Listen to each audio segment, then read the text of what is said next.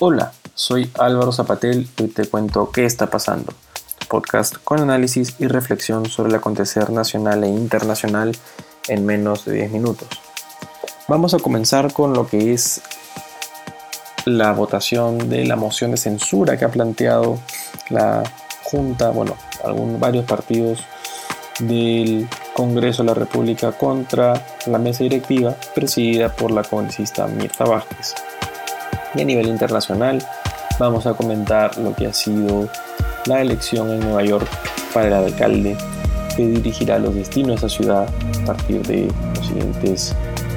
años y los problemas que han suscitado el nuevo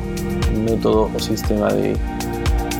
conteo y de definición de los candidatos a partir de la nueva cédula electoral que ha sido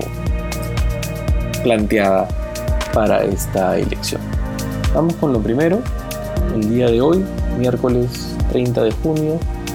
en el Congreso de la República se va a votar lo que sería una moción de censura presentada contra la mesa directiva presidida por la congresista Mirta Vázquez. Recordemos, ella es presidente del Congreso desde que Francisco Sagasti pasó a ser eh, presidente transitorio una vez que hubiera renunciado a la presidencia Manuel Merino. El motivo de la moción de censura, planteada por varios de los portavoces de, las bancadas de los partidos que se representan en el Congreso, responde a que existen estos, en este, estos eh, militantes y estos allegados a estos partidos la desazón o el fastidio por lo que sería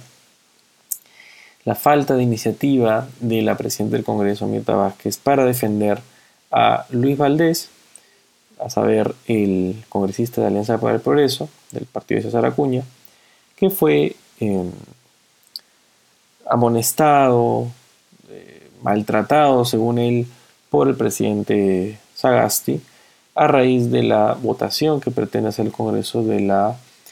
eh, elección para los magistrados del Tribunal Constitucional, que sabemos que es una elección que estos congresistas buscan hacer antes de que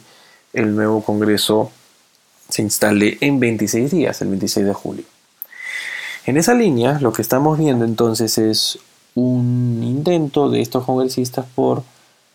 retirar a Mirta Vázquez por considerar que ella trabaja o juega en pared, como se dice futbolísticamente, con Francisco Sagasti, pero están tratando de ver si es posible que la votación pueda ser segmentada o separada, es decir, no pretenden eh, o no tienen fastidio con toda la mesa directiva, sino con en particular Mirta Vázquez, y por eso quisieran o tienen intención de dejar a Luis Roel, que es el segundo vicepresidente del Congreso, a cargo de la mesa directiva. Eh, como disclaimer, yo conozco a Luis Roel, como disclaimer, yo soy una Acción Popular, entonces les comento algo a partir también de, la salvedad de que conozco a Roel y, al, y, pertenezco al partido. Eh, no me parece, eh, si es que el Partido Acción Popular tiene esa intención de, como, bueno, lo plantea Gino Costa, que dicho sea de paso también es un rival de Acción Popular,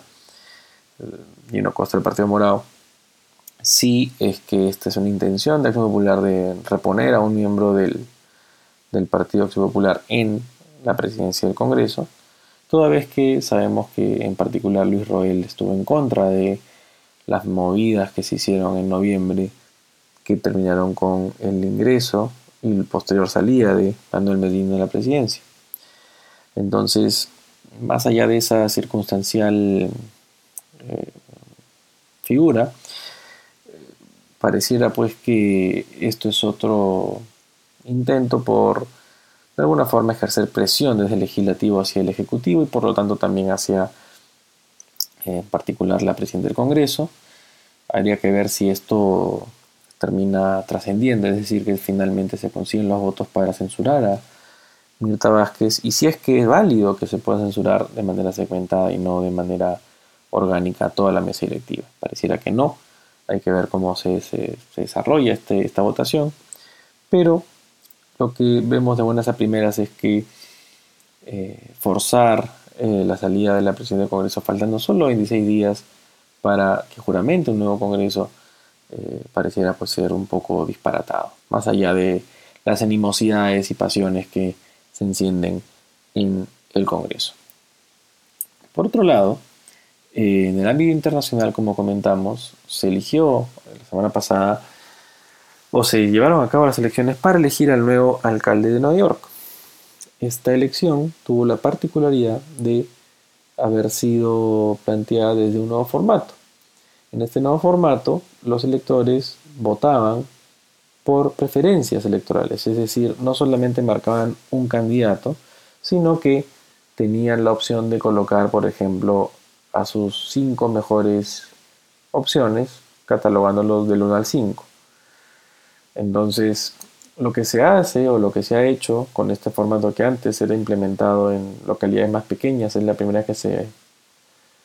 que se plantea en una localidad tan grande como Nueva York. Recordemos que Nueva York tiene una población de 8 a 10 millones de habitantes, muy parecido a Lima, pero con una densidad brutal, es decir, es mucha más gente, o mejor dicho, es la misma gente que, habita Lima en promedio o, o aproximadamente, pero un espacio geográfico mucho más pequeño. Entonces la densidad poblacional neoyorquina es gigante a comparación de la limeña, que ya de por sí es alta. Pero bueno, em, en esta elección las personas se acercaban a una ficha óptica como estas que se llenaban cuando uno postula o da un examen, un examen, o va a la máquina donde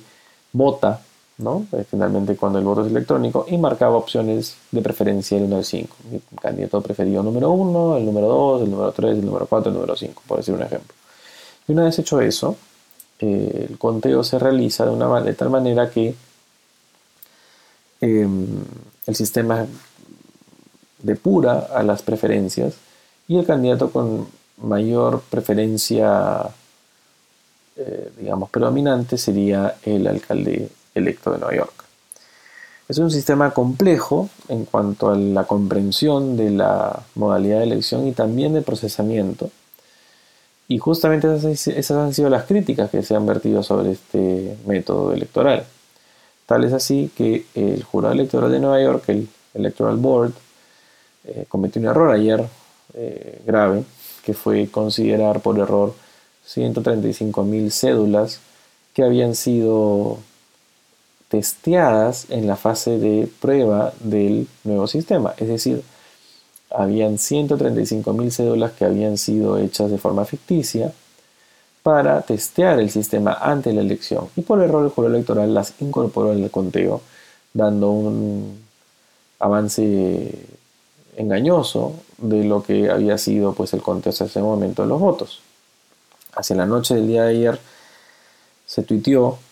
que estaban revisando esa discrepancia, así la llamaron, y que la corregirían. Esto ha generado desazón entre los candidatos, entre los electores,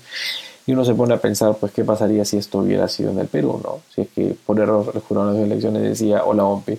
que se habían contado por error 135 mil cédulas,